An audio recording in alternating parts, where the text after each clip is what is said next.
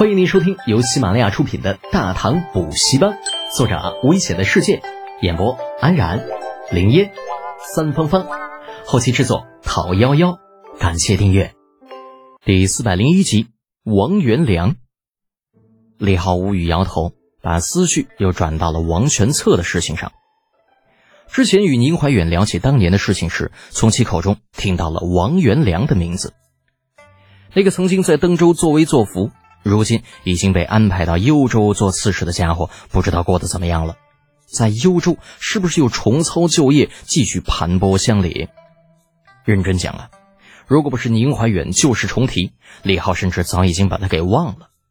如今想起来，不由得让他感慨：人的际遇还真是复杂。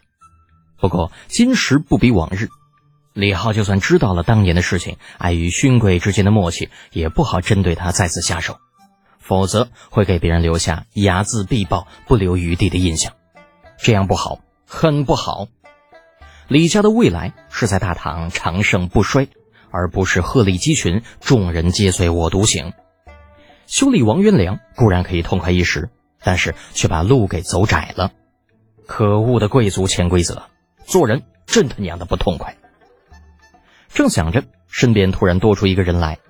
抬头发现是程茵茵正在看着自己，李浩问道：“怎么了？”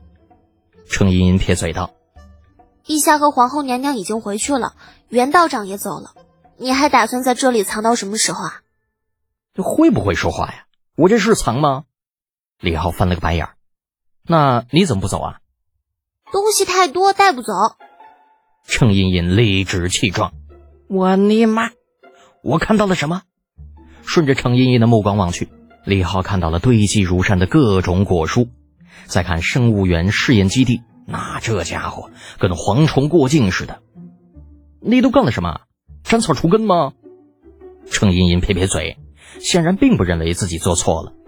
那谁让这家伙回来之后不向自己报平安的？我这样做只是在提醒他，本姑娘很生气。轻哼了一声，程茵茵主动上前挽起李浩的胳膊。你当初可是答应我大哥要照顾我的，总不会为了一点点的果蔬发脾气吧？平板一样的萝莉挂在胳膊上，李浩瞬间对穷凶极恶有了新的领悟，低头看了他一眼：“快放手吧，你这样我真替你将来发愁。”你愁什么？愁你嫁不出去啊！你看看你，跟面叹息之墙似的，怎么会有？哇，痛快，终于把心里的话说出来了。小丫头片子，跟老子斗！不把你说自闭，老子以后改名叫李日天。好气哦！程茵茵面色阴沉，敢说本姑娘是叹息之强，不知道打人不打脸，骂人不揭短吗？再说了，本姑娘只是没有开始发育，再过几年，再过几年，嗯，好吧，很有可能再过几年依旧是这个样子。小萝莉觉得很受伤。盯了一眼还在滔滔不绝的李浩，对着他那小腿直接就是一脚。李浩嘴上还没痛快完呢，那小腿上就传来剧痛，让他直接跳起三尺多高。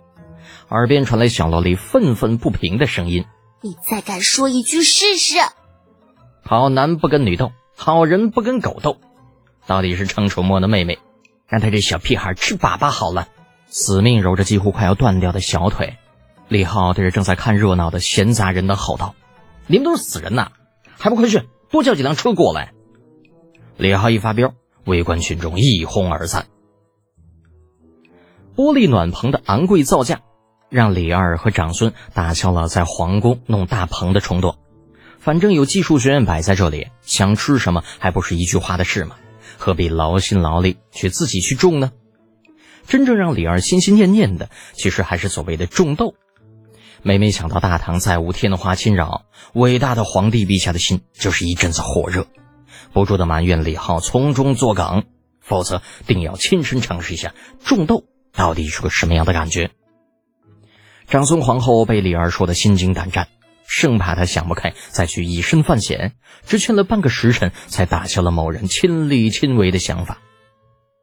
李儿在打消了念头之后，叹了口气道：“哎呀。”观音碧啊，你说朕是不是对那小子的什么技术学院关心的不够啊？长孙皇后不解的问道。陛下何出此言？您不是已经派人重兵防守那里了吗？甚至没有您的旨意，任何人都不能进入。这已经比皇宫大内的戒备还要森严不少了。不是这么理解的。朕以前这样做，只是应了那臭小子的要求，却并未真正把那个技术学院放在心上。但今日一见才知道，那个学院真的很不简单，所研究的事物无一不关系到我大唐的未来。屁股决定脑袋，李二坐在皇位上，所思所想与普通人截然不同，甚至就连长孙皇后也没有完全领悟他的意思。在很多人看来，所谓大唐技术学院，不过就是一些奇技淫巧的东西，非是治理国家的正经学问。镜子、纺车、沥青、望远镜、硫酸、火药，这些东西有什么呀？旁门左道，如何上得了台面呢？是，这火药或许威力无穷，可以让大唐战无不胜，但是那又如何呢？就算军队能够打到天边去，最后还不是要靠文化人来治理国家吗？普世价值观中，武打江山，文坐殿才是根本。奇技淫巧的东西，不过就是些下里巴人为真正的阳春白雪所不取也。正因为如此，那偏安一隅的技术学院，能够在高官云集的长安城不显山不露水的隐藏至今。就算被皇宫禁军重重保护，也被人当成是皇帝陛下的业余爱好。但是李儿经过这次的学院之行，却意识到事情并非那么简单。学院里那些看似无用的东西，实际上却关系着大唐的基础建设。比如纺车，如果多一些各式各样的纺车，大唐的布匹产量将会暴增数倍，同时成本也会下降，此消彼长，将会是一笔很大的收入。诚然。这样会伤害到一部分农人的利益，但是从长远来看，这是值得的。另外就是那农产品的改良，在玻璃大棚里面，李尔看到了苹果与桃子的嫁接品种，也看到了一块占地半亩的水稻试验田，据说正在试验杂交水稻。什么是杂交水稻？李尔并不理解，但是这并不妨碍他得出杂交水稻必然会提高产量这一事实。如此种种，很难说技术学院研究的东西没有用处。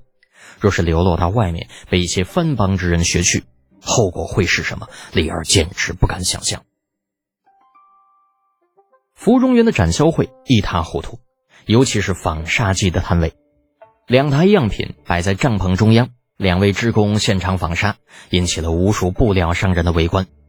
任何人都能看得出来，这两个职工的业务能力并不强，最多只能算是新手。可就算如此，纺纱的速度也不是普通职工能够比拟的。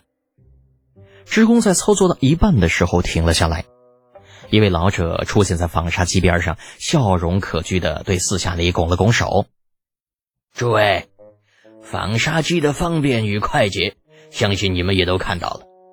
现在有人想要亲自下场操作吗？